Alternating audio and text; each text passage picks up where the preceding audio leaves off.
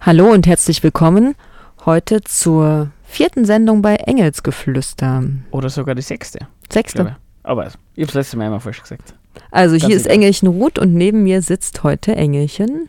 Stefan. Und wir haben zur Abwechslung heute eine etwas seichtere Kost ausgesucht oder eine etwas leichtere und auch für uns ganz, ja doch auch spannende Kost, nämlich es geht heute um Wünscherouten und Wünscheroutengänger.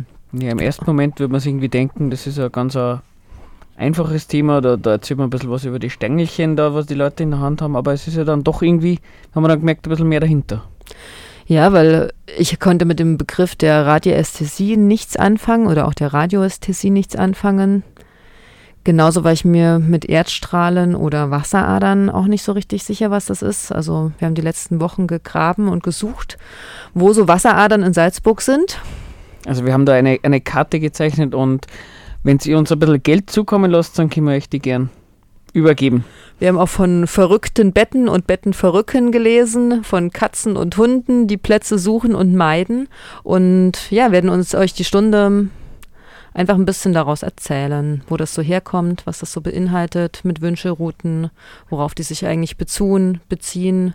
Manche auf Kyriennetze, andere auf Hartmann-Netze und die nächsten wieder auf was anderes. Und es ist gar nicht so einfach. Ja. Engelsgeflüster, wir haben eine E-Mail-Adresse bei Kritik oder Feedback einfach engelsgeflüster666 at gmail.com oder einfach aufsuchen im Google unter Engelsgeflüster Radiofabrik Blog. Dann findet ihr unseren Blog, da könnt ihr die alten Sendungen nachhören und uns da auch Feedback geben. Ja, und bevor wir dann ins Thema direkt gleich reinsteigen, wird man dann das nächste, das nächste und das erste Lied machen. Genau, ihr hört jetzt Losing My Religion von R.E.M., gut bekannt. Einer der einfachsten Tests mit der Einhandroute ist der sogenannte Beziehungstest. Hier messen wir die Beziehungen zwischen dem jeweiligen Gegenstand und der körpereigenen Schwingung. Man spricht hier auch von einem Resonanztest. Stehen die Schwingungen in Resonanz, bedeutet das, sie stimmen überein.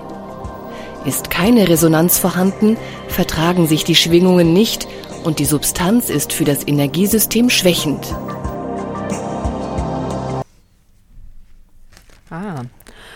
Wir sind live am Äther, Engelsgeflüster. Und ihr habt jetzt schon gehört, es geht um das Thema Wünscherouten. Und ja, worauf beziehen sich eigentlich Wünscheroutengänger, wenn sie beginnen zu muten, wo die Strahlungen, was für Strahlungen auch immer, ähm, sich befinden? Wünscheroutengänger sind eigentlich so auch wie Leute, die Orte auspendeln, beziehen sich eigentlich auf die Wissenschaft der Radiästhesie. Und das bezieht sich, ähm, ist die Lehre von den angeblichen Strahlenwirkungen auf Organismen, also die Annahme, dass bestimmte Strahlen positiv oder negativ auf uns einwirken können. Und die Untersuchung der Strahlen und deren Auswirkungen geschieht mittels einer paranormalen Strahlenfühligkeit bzw. Strahlenempfindlichkeit. Also es können nur sehr feinfühlige Menschen diese Strahlung wahrnehmen. Das ist dann auch der Grund, warum manche Leute, auch die auf Wasseradern schlafen, sehr schlecht schlafen oder erkranken und andere offensichtlich da friedlich schlafen, weil sie einfach ähm, eben nicht so feinfühlig zu sein scheinen. Und Leute, die eben sich auf diese Wissenschaft berufen oder auch auf Wünscherouten und Pendeln ähm, ihre Gesundheit ähm, basieren lassen, die sagen eben, dass es ähm, ganz grundlegend ist, wie Strahlung unser Leben und unsere Gesundheit beeinflussen. Und sie gehen halt davon aus, dass diese Strahlen, also sie klassifizieren die Strahlen, das kommt immer darauf an, aus welcher Richtung man kommt. Die einen klassifizieren die Strahlen, die anderen klassifizieren sie nicht. Aber sie unterscheiden sich dann ähm, danach in, an wen sie sich eigentlich orientieren. Es gibt manche, die orientieren sich an diesem Curie-Netz. Dazu werden wir euch, euch was erzählen. Dann es gibt welche, die orientieren sich am Hartmann-Netz. Es gibt welche, die ähm, gehen mit der Route los und orientieren sich eben an den Schwingungen, die sie in sich spüren. Und es gibt verschiedene Arten von Routen und es gibt ja auch verschiedene Arten von Pendeln und es gibt auch ganz viele Anleitungen im Internet, wie man ähm, so eine Route auch selber bauen kann und bisschen komplizierter wird es ja nur, das hast du mal vorhin noch gesagt, es gibt ja sowas wie linksdrehende und rechtsdrehende Strahlungen und die linksdrehenden sind eher die, so die, die negativen, das wären eben das, was du vorher gesagt hast, die, diese, diese klassischen Erdstrahlen oder Wasseradern. Und da gibt es aber so rechtsdrehende, das sind die, dann diese Kraftorte, also quasi die, die, die positiven Strahlen. Genau und es gibt, äh, es wird halt unterschieden in bestimmte Tier- und Pflanzenarten, die sind Strahlensucher und Menschen oder auch Hunde sind zum Beispiel Strahlenflüchter und sind dann, halten sich dann an besonders kraftintensiven Orten auf, beziehungsweise eben nicht. Also sehr viel in der Natur ist quasi woher bestimmt durch diese Gitter und diese Erdstrahlen. Das ist das, was behauptet wird. Und Radiästhesisten befassen sich eben nicht nur mit Wünscherouten und mit ähm, Pendeln, sondern sie schauen eben auch genau, wo ich zum Beispiel einen Brunnen bauen kann. Oder sie schauen eben, wenn ich ein Haus baue, das ist die, wie hieß das nochmal, Stefan? Die Baubiologie? Die Baubiologie, die orientiert sich zum Beispiel daran, wie ein Haus ausgerichtet wird. Ne? Das kennen doch einige von euch, dass man quasi schaut, ob nicht eine Wasserader drunter verläuft. Ähm, dann äh, schaut man auch nochmal nach den der Arbeitsmedizin, wie hoch ist eigentlich die Strahlung am Arbeitsplatz, wie lässt sich das schützen. Wobei hier auch Radiästhesisten immer wieder davor warnen, dass es eigentlich keine Endstrahlungsgeräte gibt. Also in den 70ern und auch 60ern wurde sehr viel Geld damit gemacht, dass man Entstrahlungsgeräte oder Matten oder Aluhüte eingesetzt hat, um sich zu schützen. Das sagen sie ganz klar, ist Charlatanerie, sondern man sollte das wirklich mit der Wünscheroute ausmessen und versuchen einfach einen Ort zu finden, wo es sich gut sitzen und leben lässt. Also da, da fällt mir so Stichwort Elektrosmog ein, das, das ist ja nochmal weiter verbreitet.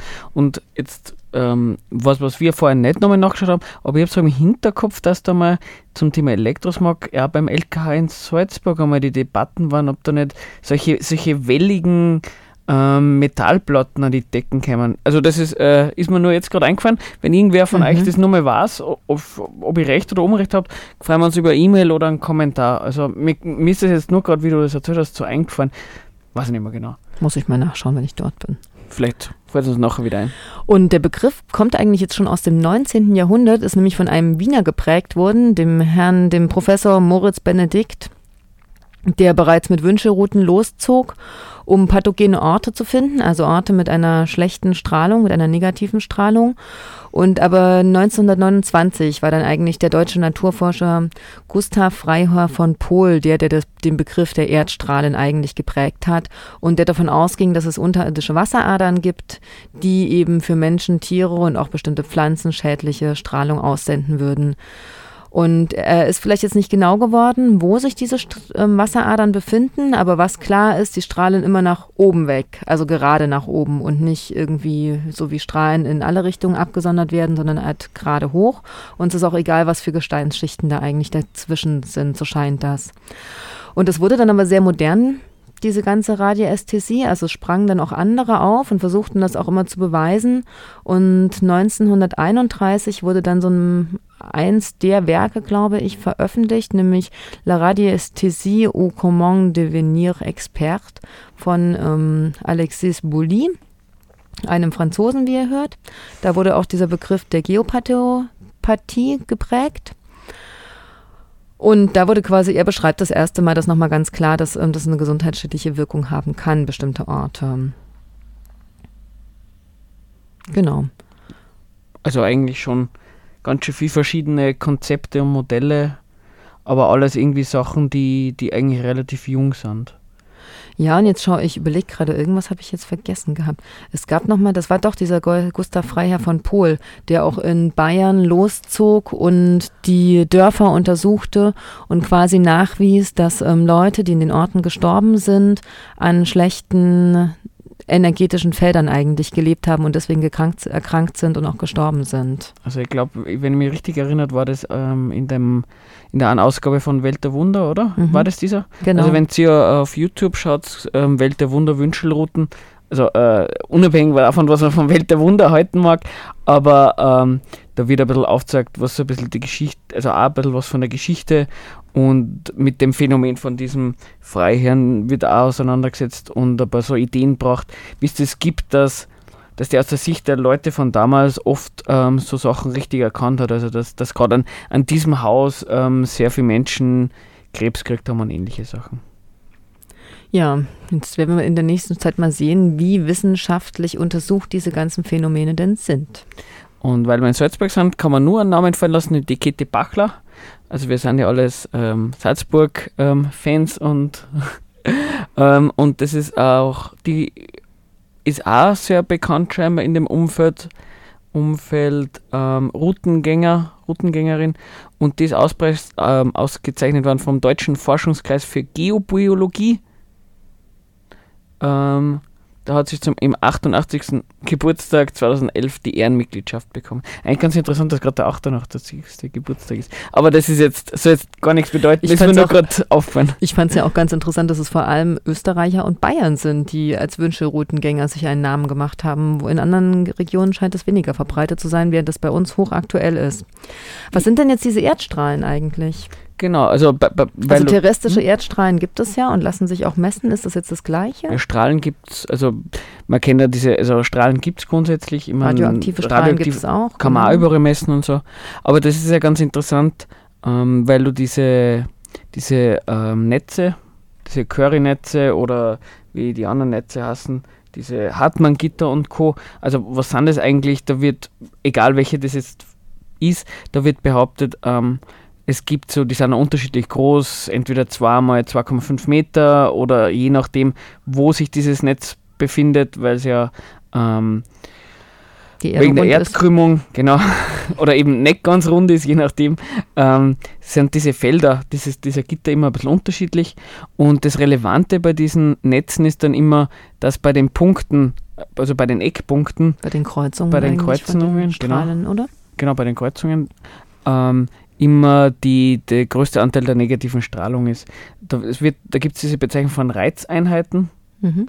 Und Reizeinheiten soll sowas sein wie, wenn man unterwegs ist mit, dem, mit der Wünschelroute, dann können das Routengänger und Routengängerinnen ähm, quasi erkennen, wie viele Reizeinheiten ähm, an dem Ort vorhanden sind. Und da gibt es ja solche Einteilungen wie das von 400 bis, 7 Reiz, 400 bis 700 Reizeinheiten, das ist alles ganz in Ordnung. Und über 1200 ist man dann un, hat man dann ein Unwohlsein und 1400 hat man dann irgendwelche solche, ist man prädestiniert für Krebs quasi. Und es gibt dann auch sowas bei, bei diesen Kreuzungen, dass dann solche Reizeinheit von 10.000 ist. Das ist ganz interessant. Und weil du vorher gesagt hast, dass das so eher im Bayerischen oder im, im Österreichischen unterwegs ist. Das ist ganz interessant, diese, ähm, diese Verbreitung dieser Theorien der Netze, das scheinbar, ich habe das jetzt nur gehört beim Vortrag, ähm, in der USA gar nicht so weit verbreitet. Also ähm, ich kenne es auch aus anderen Regionen tatsächlich nicht so richtig. Also ja. ich kenne dann noch, genau, Pendeln nochmal eher oder Karten lesen, aber diese Annahme von den Gitternetzen ist mir auch sonst nicht so bekannt gewesen bisher. Und das mit der Strahlung ist auch nochmal ganz interessant. Du hast ja gesagt, ähm, da wird behauptet, das geht senkrecht nach oben. Und ich bin jetzt mhm. kein Strahlenexperte, gar nicht. Aber scheinbar ist es so, dass Strahlen normalerweise sich immer ähm, abschwächen, irgendwie im Quadrat der Entfernung ihres Ursprungs oder so. Und in der Kombination ist es ganz interessant, dass die Routengänger und Routengängerinnen dann irgendwie sagen, ob das Wasser jetzt 5 Meter unter dem Boden ist oder 100 Meter unter dem Boden, das ist für das, ob sie es erkennen, nochmal relativ egal, was eigentlich jeder, scheinbar jeder ähm, jede Eigenschaft von Strahlen ein bisschen entgegenspricht. Das betrifft dann ja quasi auch, ist es egal, ob du im Erdgeschoss schläfst oder im zehnten Stock schläfst. Genau, oder? ja, stimmt. Ja, ja, genau. Was für mich ja so ein bisschen noch ein Rätsel ist, soweit bin ich nicht gekommen, vielleicht kannst du mir helfen. Diese Erdstrahlen werden ja hauptsächlich von Wasseradern abgesendet, oder? Heißt das, dass wir jetzt, dass unsere Erde sich umspannt von einem Gitternetz aus Wasseradern oder sind die nochmal unabhängig davon und entstehen von dem Lavakern, den wir, der in dem Inneren der Erde ist. Also ich glaube, was ich jetzt so mitbekommen habe, gibt es bei den Erdstrahlen verschiedene Gründe, eben das mit den Wasseradern, zu denen wir später, glaube ich, nochmal was sagen, aber auch äh, so Gesteinsbruch, glaube ich, heißt das so nach dem Motto, also ich habe nur den Begriff gelesen, ich vermute mal, dass es darum geht, dass da irgendwie ähm, unterschiedliche Schichten von Gesteinen mhm. aufeinandertreffen. Ähm, genau, es ging immer wieder um das Problem der Reibung eigentlich. Genau, bei, bei dem Wasseradern wird gesagt, äh, mhm. woher kommen da die negativen Strahlen? Ja, weil sich das Wasser am Gestein reibt. Wird dazu gesagt. Also das Kyrie und das Hartmann-Gitter, diese zwei Netze, worauf sie sich berufen, sind ja auch nicht ganz identisch. Was für mich ja so ein bisschen die Frage macht, wie sieht das denn aus, wenn Erdkrusten und Wasseradern und andere Dinge zwei verschiedene Gitternetze aus der Erde machen. Das oder müsste man sich ja auch im Gestein und an den Pflanzen eigentlich sehen. Da musste ja alles irgendwie rechteckig wachsen. Oder drei Netze, weil es gibt ja, glaube ich, dieses 3D-Netz dann auch noch. Also die, die, die, die zwei, von denen die wir jetzt mhm. gesprochen haben, die waren 2D, dann gibt es noch welche in 3D auch noch.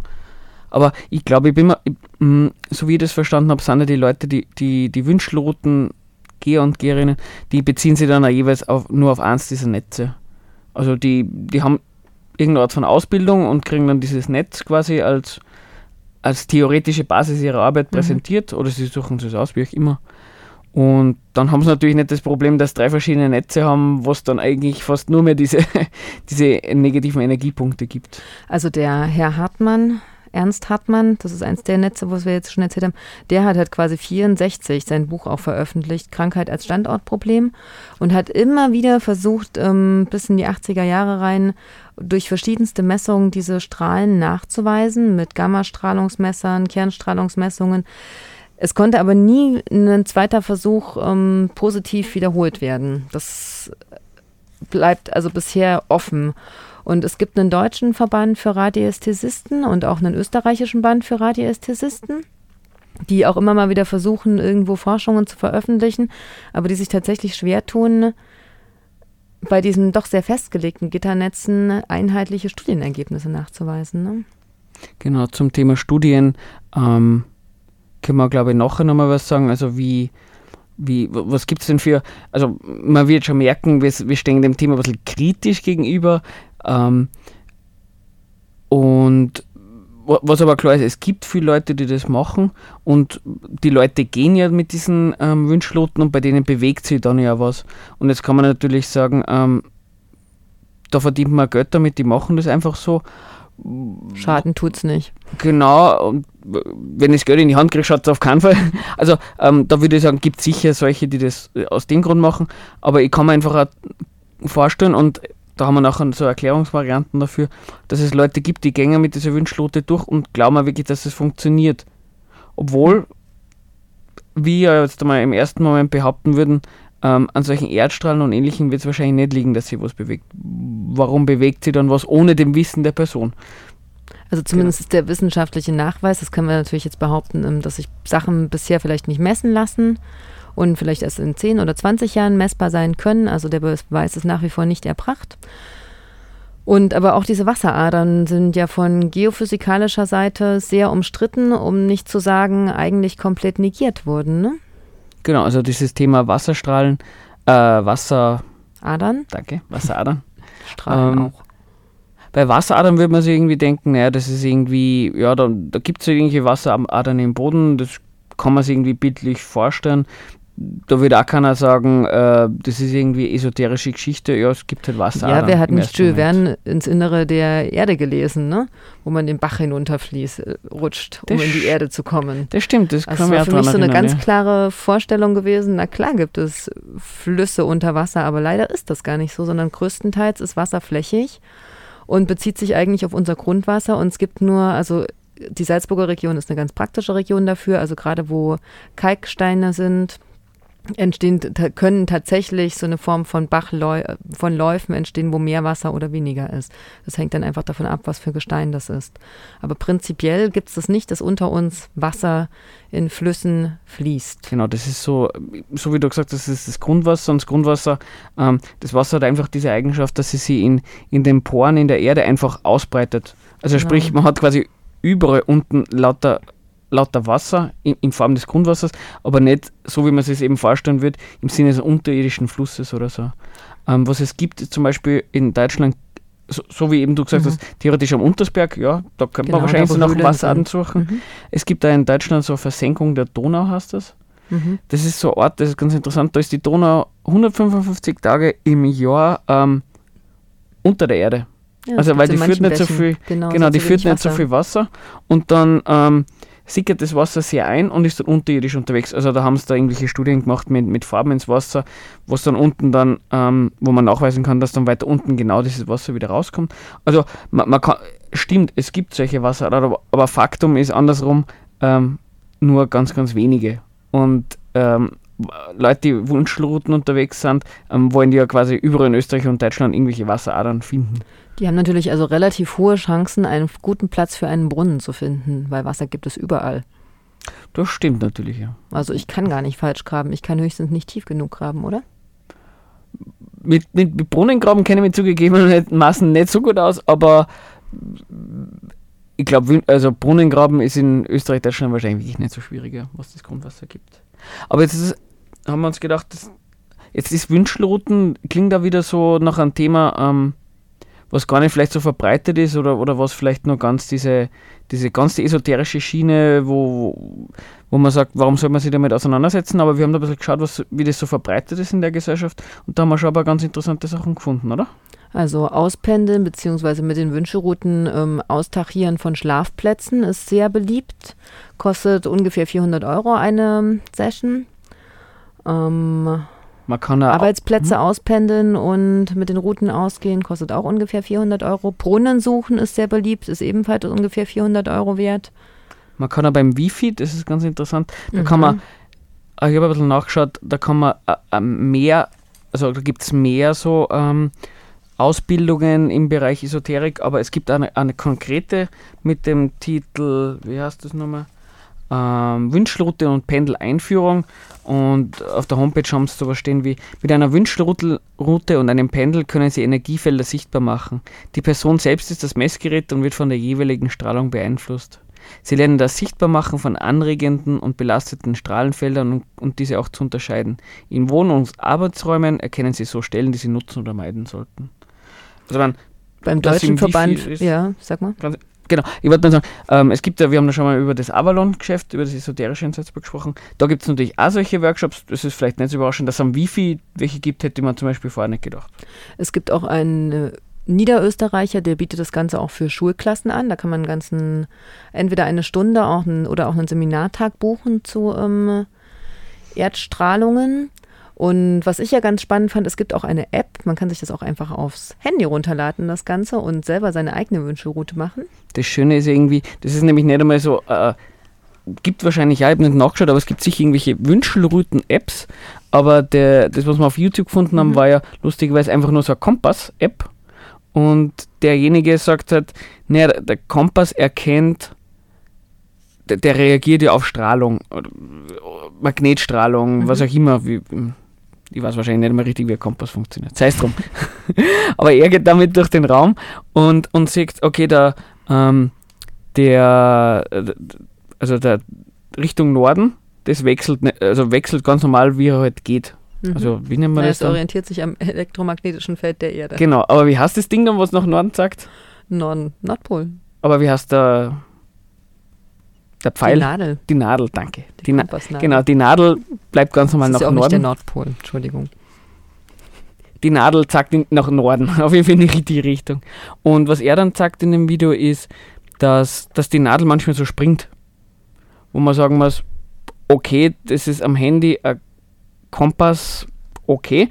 Und sein Argument ist, äh, in den Momenten, wo die Nadel springt, da ist so ein Energiepunkt. Und so nimmt er dann sein Android-Handy her und, und versucht dann so Energiepunkte zu finden. Und wenn man bisschen lustig ist und bei den Kommentaren bei YouTube schaut, ist ganz lustig, da kann man ein bisschen was, was lernen, wie so Argumentationen von denen funktionieren, weil er ist ein bisschen kritisiert worden für, seine, für sein YouTube-Video und ähm, dass man sozusagen Wissen ist wissenschaftlich zu behaupten und er sagt, ähm, ja, Wasseradern und Erdstrahlen sind grundsätzlich nicht wissenschaftlich messbar. Folglich kann es auch keine wissenschaftlichen Fallstudien geben. Unsere Aussagen beruhen auf eigene empirische Fallstudien und auf das Wissen, dass solche Phänomene leichte Anomalien im Erdmagnetfeld verursachen. Also was sagt er? Ähm, du kannst mich gar nicht bashen und behaupten, es gibt es nicht, weil mit der Wissenschaft kann man es nicht nachweisen. Und das Lustige ist, äh, drei, vier Kommentare drunter antwortet er auf einen anderen und sagt, ähm, die App reagiert nur auf elektromagnetische Felder und damit auch auf das Erdmagnetfeld. Ähm, ja, da Erdstrahlen und Wasseradern genau dieses beeinflussen und zu örtlichen Anomalien des Erd Erdmagnetfelds führen, reagiert die hochempfindliche App und so weiter. Wo er genau sagt, ähm, man, offensichtlich kann also man es ja nachweisen. Messen, aber dann kann ich es doch wieder messen. Genau, also er widerspricht sich da zum gewissen Umfang. Aber soweit ich weiß, ähm, ich glaube, die, die allgemein durchsetzte ähm, Position bei solchen Routengängern und Gängerinnen ist ja, dass man diese Reizeinheiten Ich nur wirklich sagen, selber Ich glaube jetzt auch, die meisten Radiästhesisten würden jetzt auch sagen, das geht überhaupt nicht, dass das mit einem Handy zu messen ist.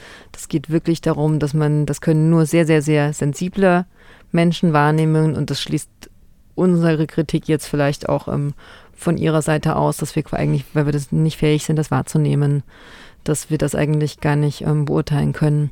Aber nichtsdestotrotz, wir könnten eine Ausbildung machen und Radiästhesierten werden Zertifizierte für 1200 Euro.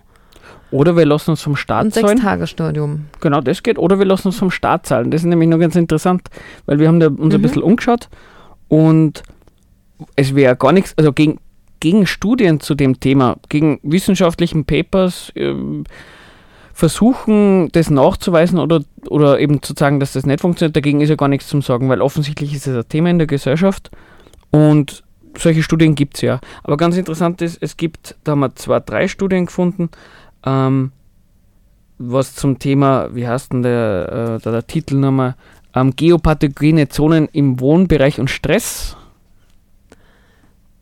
Und das machen wir nach der nächsten Musik. Sonst raucht euch der Kopf. Das ist ein Ihr hört jetzt einen Clark mit Heaven. Konzentriere dich nun auf die Frage, ist das gut für mich? Oder wie ist die Resonanz? Du kannst diese Fragen selbstverständlich auch laut aussprechen. Deine gedankliche Kraft spielt dabei eine große Rolle.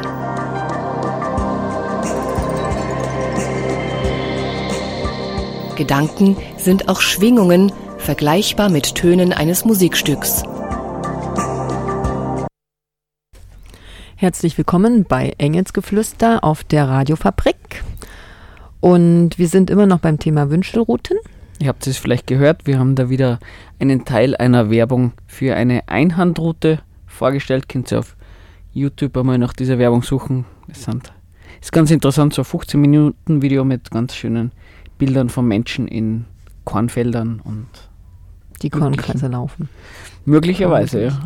Ja, und wir waren an dem Punkt stehen geblieben, dass eigentlich so Wasseradern, dass es so ein Trugschluss ist, den wir selbst auch so ein bisschen ja auf, nicht aufgelaufen sind, aber der sind. aufgesessen sind, ja, bei dem, was, was sich gut vorstellen lässt. Also Wasseradern in dem Sinne mit Bächen unter der Erde, überall gibt es eigentlich nicht. Das hatten wir vorhin nochmal festgehalten, ne? sondern Wasser breitet sich eher flächig aus in Form von Grundwasser. Und jetzt wollten wir eigentlich immer so ein bisschen besprechen, was es an Studien gibt. Und ich hatte dir das vorhin schon vorweggenommen. Du hast gesagt, es gibt eine Studie zur Baubiologie, Bautechnologie. Genau, also ähm, da gibt es einen Verein, der ist IBO, das ist das Österreichische Institut für Bauen und Ökologie. Also das ist so ein, so unabhängiger Verein. Und der hat eine Studie 2002 gemacht zum Thema, also der Titel lautet Beiträge der Grenzwissenschaften zur Entwicklung komplementärer Indikatoren, Indikatorsysteme in Ökologie. Also ein bisschen ein komplizierterer Titel. Mit Grenzwissenschaften ist einfach, ist einfach ein, ein, ein Ausdruck, eine Bezeichnung für, für etwas, was sie wissenschaftlich gibt, wissenschaftlich aber nicht anerkannt wird, vielleicht wissenschaftlich nicht überprüft werden kann. So ähm, wie diese Radiästhesie eigentlich. Genau. Ne? Ähm, da werden viel mehr Themen angesprochen, also was Resonanz, Startermethode, das weiß ich gar nicht so genau, was ist Wasserbelebung, also das ist ja dieses Kranter. Kranderwasser. Kranderwasser. Mhm. Werden wir auch in einer Sendung noch drauf eingehen, wette ich. Feng Shui, Kraft, eben Kraftplätze und Radiästhesie, ähm, Naturwesen im, Schamanistisch, im schamanischen Bewusstsein, Wetterzauberei und so weiter. Und da kann man sagen, naja gut, wenn es lustig sind, dann soll so, so eine Studie machen. Ähm, gibt ja ganz viele verschiedene Vereine zu unterschiedlichsten Themen, die unterschiedlichsten Blödsinn unter Anführungszeichen produzieren. Das Interessante ist aber, die Studie ist auch nur gefördert worden vom, vom Bundesministerium für Wissenschaft, Verkehr und Kunst. Mhm. Und ich würde da ganz kurz was, äh, also ich habe mir nicht das Ganze durchgelesen, aber auf jeden Fall das Fazit und die Themen und ein bisschen was aus dem Fazit rausgenommen. Das finde ich ganz interessant. Da sagen sie, also was sie gemacht haben, ist, sie haben sie mit Leuten getroffen, die ähm, diese, diese unter Anführungszeichen Grenzwissenschaften ähm, betrieben haben. Und ihr Ergebnis war, die beschriebenen Arbeitsrichtungen können das Wissen, das in der Ökologie erarbeitet wird, ergänzen. Und das ist natürlich ganz interessant. Und zwar nicht in erster Linie durch weiteres Wissen.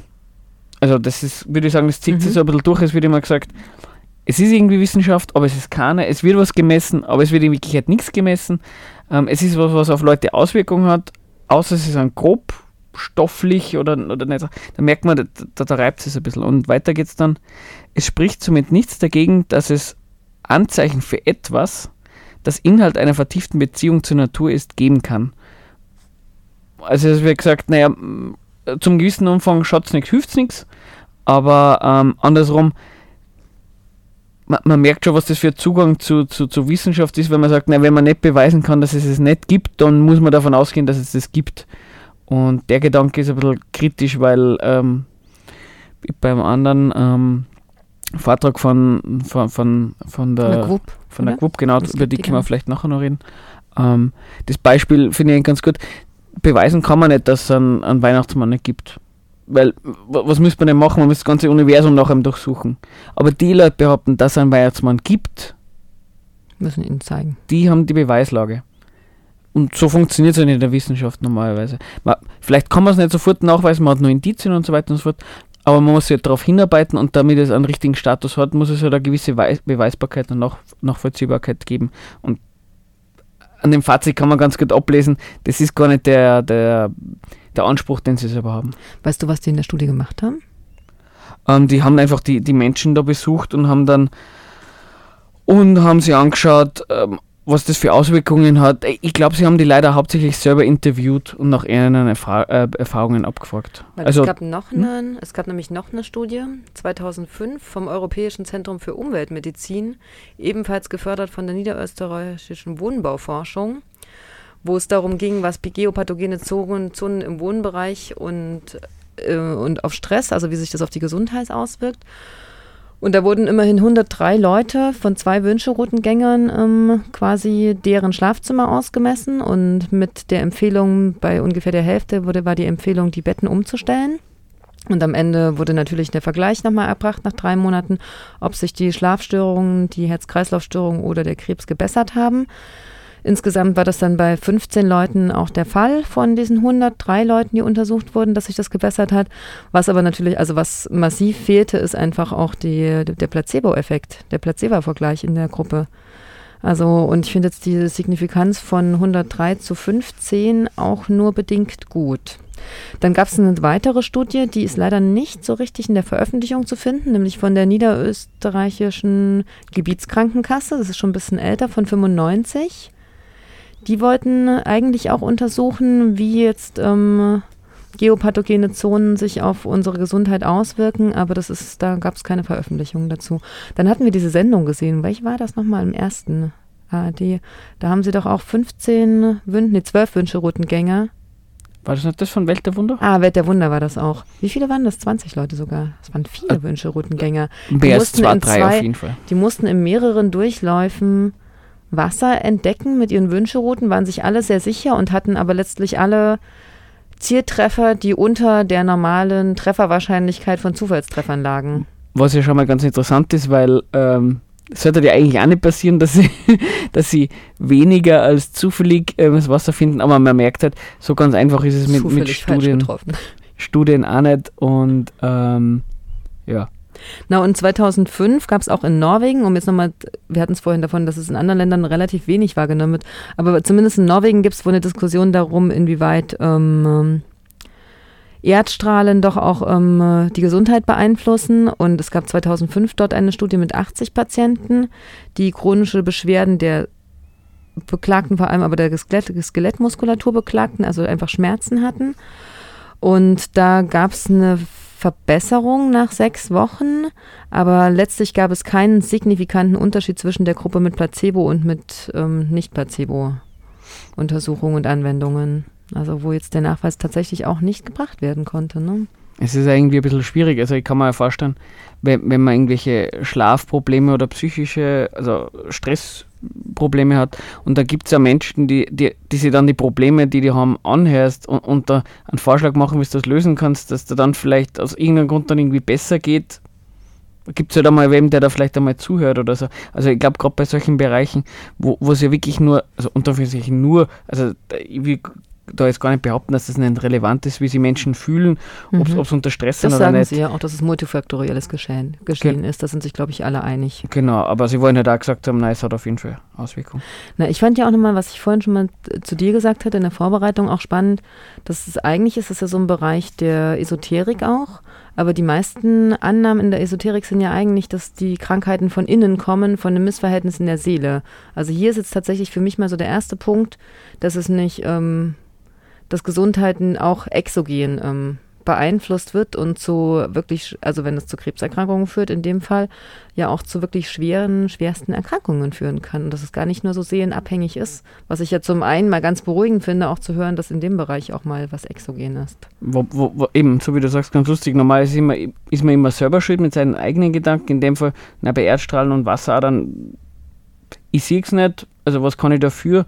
Ähm, wenn mir was Negatives passiert, dann liegt es an dem und dann kann man das ja lösen. Aber mhm. das Lustige ist ja eben, du sagst exogen, aber da, da geht es ja wirklich um eine spezielle exogene Quelle, nämlich halt irgendwas, was unter der Erde verborgen ist. Mhm. Aber spannend ist halt natürlich, was, was nie in dem Bereich irgendwie schuld ist, sind irgendwie die gesellschaftlichen und sozialen Verhältnisse. Ja. Also, das ist immer noch selbstbedingt. Genau. Falsch aufgestellt. Genau, ob man irgendwie in einer Familie lebt, wo, wo, wo man Stress hat, wo man nicht mhm. rauskommt, ob man in einer Beziehung ist, wo man aus ökonomischen Gründen nicht raus kann, ob die Arbeit stressig ist und so weiter und so fort, ob man oder eben Angst vor dem Arbeitsplatz, das ist in dem Bereich nie der Grund für Stress, das muss uh, irgendein Wasserader sein. Oder eben man, also man hat selber schlechte Gedanken. Wir sind jetzt ein bisschen vereinfachend, das ging ja tatsächlich, wir haben uns jetzt auf diese Wasseradern bezogen, aber es kann auch Elektrosmog sein, was wir am Anfang gesagt haben, und es können aber auch ähm, zum Beispiel Ahnenbilder sein, die das beeinflussen, das Geschehen in dem Zimmer, wo man sich aufhält und erholen soll, oder auch ähm, bestimmte Gegenstände, auch Orakelgegenstände, spitze und flache Gegenstände. Also das beschreibt zumindest der Verband der österreichischen Radiästhesisten. Was ich ja nochmal spannend fand, war diese Unterscheidung in Strahlenflüchter und Strahlensucher, weil nämlich, was sind Menschen? Strahlenflüchter. Und Strahlen sind, äh, Katzen sind Strahlensucher. Also eigentlich suchen sich Katzen ganz intuitiv, im Gegensatz zu Menschen, immer ihren Platz, ähm, wo es ihnen gut tut. Aber merkwürdigerweise schlafen ja Katzen eigentlich liebend gern mit bei uns im Bett, ne? Also wenn ihr Katzen habt, die bei euch schlafen, dann sofort das Bett umstellen. Und wenn ihr zwei Katzen habt und die eine schlaft gern bei euch und die andere nicht, dann stellt das Bett dazwischen. Genau, habt ihr Pech gehabt. Aber apropos, ähm, von wegen lustig oder so, ähm, so in, wer in Österreich auf einer Autobahn unterwegs ist und einmal, wenn man eine Route sieht, ähm, nicht wundern. Also das hat es gegeben, ähm, die Asfinag hat Routengeher und Rout äh, Routengeherinnen, weiß nicht, aber auf jeden Fall Routengeher ähm, was zahlt dafür, dass sie ähm, Orte, wo besonders viele Unfälle passieren, mit Routen austesten. Also das hat auch der österreichische Steuerzahler, Steuerzahlerin bezahlt. Und im Geiltal gibt es ein Geiltaler Wünschelroutenwanderweg, also in Kärnten.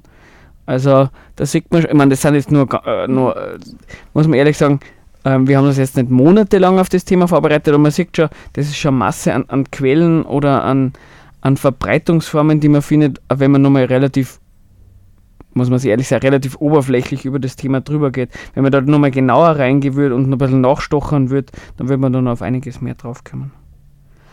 Ja, sonst wollen wir noch, bevor wir Ankündigung und Musik machen, noch kurz was zum Thema ein bisschen mehr auf Kritik und Erklärungen von sowas eingehen. Mhm. Weil, weil wir haben da schon festgestellt, die, die Pendel und die, die Wünschelroute, die bewegt sich ja wirklich. Das, ja, das ist so ein bisschen genau wie beim Gläserrücken eigentlich, der sogenannte Carpenter-Effekt wo einfach feinste Muskelzuckungen, die wir nicht wahrnehmen können, ähm, die Bewegungen dieser Gegenstände eigentlich auslösen. Die Wünscheroute in dem Fall zum Ausschlagen bringen, zu so einem Schnippen, zu so einer ganz schnellen Bewegung, das Pendel zum Kreisen bringen oder zum Rechts- und Links schwingen, je nachdem, wie das ähm, ist. Oder auch das Glas, wer das nicht kennt, wenn Leute in der Runde sitzen und Fragen an ihre Ahnen zum Beispiel stellen, das Glas in der Runde sich bewegen lässt. Also eigentlich denken die, Wunsch, die roten Geher, genauso wie die Pendler, dass sie eigentlich die Hände ganz, ganz ruhig haben und haben sie auch, weil sich diese kleinen Muskelzuckungen gar nicht kontrollieren lassen und auch nicht fühlen lassen. Ne? Genau, und da gibt es so einen ähnlichen Effekt, also mit einem Effekt, der, der ebenfalls einen Teil an dem Ganzen haben kann, ist der, der Kronstammeffekt. Also beide Effekte wenn ihr so Detail haben wollt, einfach auf Wikipedia kurz draufschauen. Ähm, das ist einfach, da geht es auch um so unwillkürliche Anspannung von Muskulatur, interessant nach, nach vorheriger intensiver mentaler Anspannung, was ja beim, gerade beim Routengehen ganz gut passt, weil die like, wollen ja in so eine meditative Stimmung mhm. und wollen sich so öffnen, also das will ich dafür erklären. Ähm, es gibt da nur Jetzt haben wir eher, äh, es gibt da nur noch explizit so Studien, wenn es äh, ein bisschen schauen wollt, ähm, Studien, wo, wo gezeigt wird, dass das eben statistisch nicht nachweisbar ist, ganz konkret, dass, dass, dass Wünschelrouten, Geher und Geherinnen was finden. Sagen wir euch jetzt nur kurz, mhm. dann könnt ihr selber googeln. ETH Zürich 1944, könnt ihr schauen. In München 1989 hat es gegeben. Also ähm, das, das ist vielleicht einmal nur eine ganz spannende Studie, weil sie da Leute drauf beziehen, die, die, die, die sagen, da sieht man, dass Wünschelrouten nicht funktioniert und Leute sich positiv drauf beziehen und sagen, na, Wünschelrouten funktionieren. Also da gibt es ein bisschen eine Diskussion mhm. bei, dem, ähm, bei der Studie, da kann man sich online ein bisschen anschauen. Und eben bei dieser ähm, Gesellschaft, wie heißt die, GWUP? GWUP, Gesellschaft für parawissenschaftliche Phänomene. Genau. Genau, Gesellschaft zur wissenschaftlichen Untersuchung genau. von Parawissenschaften, genau. Die haben da so eine Zeitung Skeptiker, da könnt ihr auch mal schauen, da werden solche Themen nur mal viel, viel intensiver. Und auch nicht in einer herablassenden Art und Weise untersucht, finde ich ja auch mal ganz. Ja, das habe ich. Sie gehen erstmal davon aus, dass es das geben könnte und ja. betrachten das dann. Also, ich habe zum Beispiel den, den, den einen Stunden-Vortrag einmal angeschaut, den steht mhm. dann eh auf dem Blog. Ähm, ja. Ja, die Zeit rennt voran. Die Zeit läuft ein Thema spreche ich nur ganz kurz an, ohne dass mhm. wir es ausdiskutieren. Was ich nur wichtig finde, ist, wenn, wenn, man, wenn man so zuhört, dann will man sich denken, naja, ist ja offensichtlich, dass das Ganze nicht funktioniert. Wenn dann irgendwie von, von Reizeinheiten gesprochen wird, die nicht überprüft werden können, wie kann man denn das glauben? Sind das, sind das lauter naive, blöde, dumme Leute, unter Anführungszeichen? Und da, da würde ich mal behaupten, also das ist viel zu kurz gegriffen. Mhm. Weil man kann das ja mal selber an sich überprüfen. Man geht einmal auf Wikipedia und schaut sich irgendwas mit Quantenphysik oder mit Stringtheorie an und, und fängt da irgendwo im Artikel zum Lesen an. Mhm wenn man so einen Ausschnitt aus einem Wikipedia-Artikel neben irgendeinem sozusagen unter Anführungszeichen ähm, theoretischen Betrachtung von Wünschloten aus, aus deren Sicht ähm, liest, das klingt beides äh, nicht, nicht glaubwürdig oder man, man, am Inhalt kommt man oft gar nicht festmachen, was ist richtig und was ist nicht.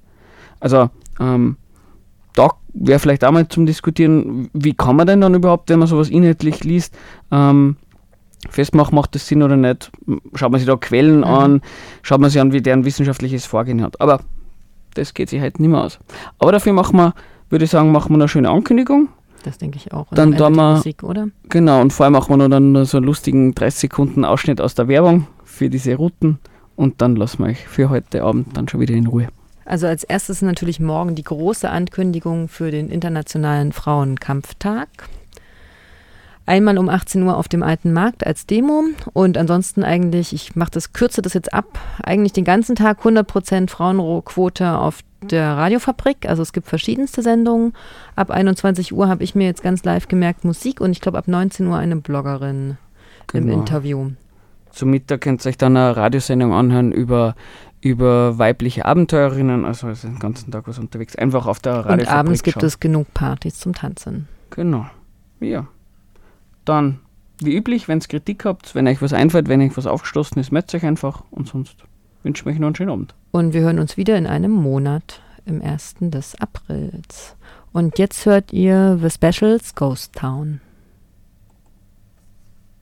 Angekommen im Hier und Jetzt und ganz verbunden mit uns selbst, ist es ganz leicht, mit der Einhandroute Verbindung aufzunehmen und sie effizient zu nutzen.